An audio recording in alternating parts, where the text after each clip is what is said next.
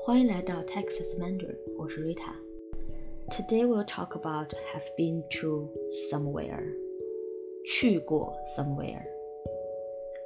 去，go 去过 have been to。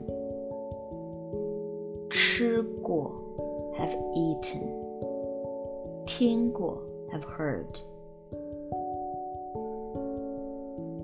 去过 have been to。 我去过法国，France。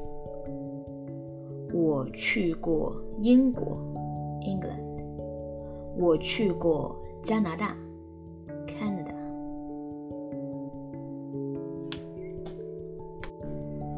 我去过英国，Five Chinese characters。我去过英国，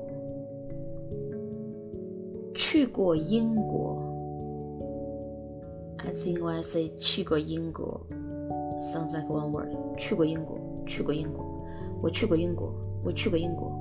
我 then pause a little bit. 我去过英国，我去过英国。Because 去 and 过都是 angry tone, extremely short, extremely firm.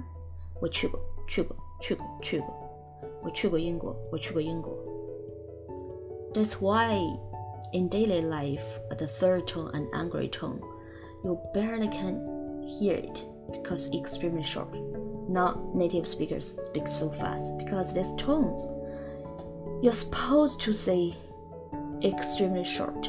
我去过英国，我去过英国，我去过英国。And the point is 过 the second word. The second word is supposed to be slighter. 我去过英国，我去过英国。Okay, I give you some time to repeat after me. 我去过英国，我去过英国，英国 England，我去过英国，我去过英国。